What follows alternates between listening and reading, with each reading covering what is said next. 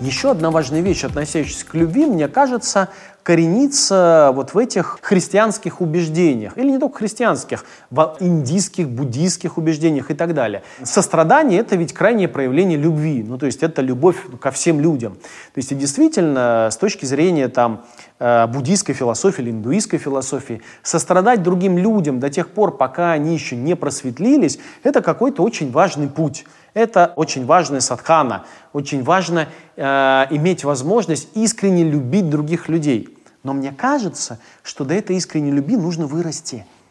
Мне кажется, что эта любовь и вы должны стать неотличимыми.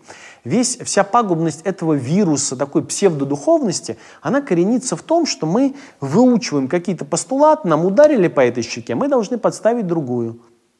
Но то, что это глубоко высокомерно, мы даже об этом не думаем.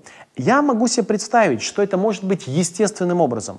Но, возможно, вы должны быть какого-то уровня развития человека настолько зрелого, который может позволить себе эту роскошь.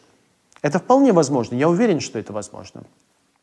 Но до этого нужно вырасти. Любить всех окружающих ну, живых существ вы можете себя заставлять. В итоге такие псевдодуховные люди в какой-то момент превращаются в истощенных роботов. Они вроде бы должны всех любить, но уже не могут, и червячков давить не могут. И они такие все изможденные, ужасные, потому что они всю жизнь борются сами с собой.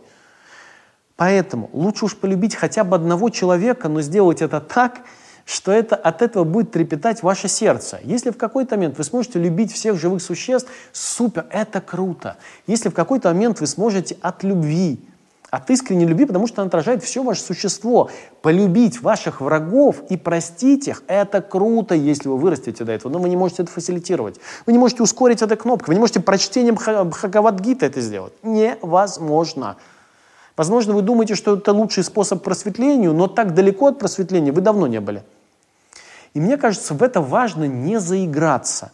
Важно иметь возможность любить потому, что любовь и вы неотличимы потому что это отражает способ вашего существования. Вот что такое настоящая любовь. И последний тезис, который я хотел бы сказать в догонку еще о настоящей любви, к критическому тезису о том, что многие любят, чтобы другой не страдал так сильно. Я тебя полюблю, чтобы ты так сильно не страдал, идем ко мне. Ну, ну. ну.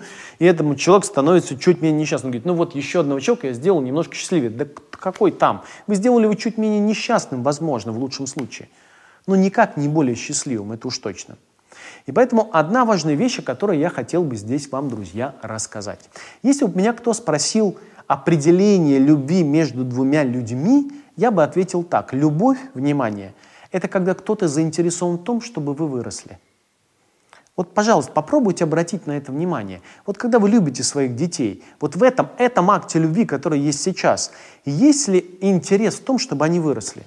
Ты должен делать уроки – я забочусь ведь о тебе, чтобы тебе жилось хорошо. Вот скажите, это любовь? Нет, не пахнет этой любовью. Вы не заинтересованы в этот момент, чтобы ваш ребенок вырос. С клиентом примерно то же самое. Если я говорю клиенту, я знаю, как тебе страшно, знай, что я с тобой, я знаю, как это ужасно, но тебе придется идти туда, могу пнуть его еще туда. В этом может быть много любви. Может, в зависимости от контекста, но в этом может быть много любви. Я заинтересован в том, чтобы он вырос. Также в семье.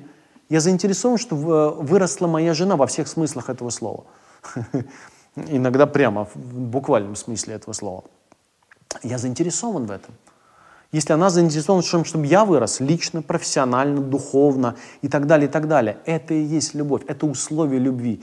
Если в том акте, который вы называете любовью, этого условия нет, это то, что я, я лично, имхо, Э, в моей этике не могу назвать настоящей любовью. Вот это очень важная вещь. В любви всегда есть много уважения.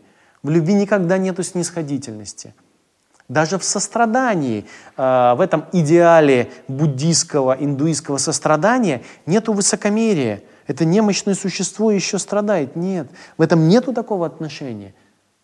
В этом есть всегда отношение, я заинтересован, чтобы этот человек вырос. Я знаю, что он величайшее существо из возможных на Земле. Он только еще не знает этой природы. Он не меньше, чем я, минимум. Если кто-то меньше, чем я, и я люблю его, это снисходительность. В этом много высокомерия, но в этом нет любви. Вот это очень важная вещь.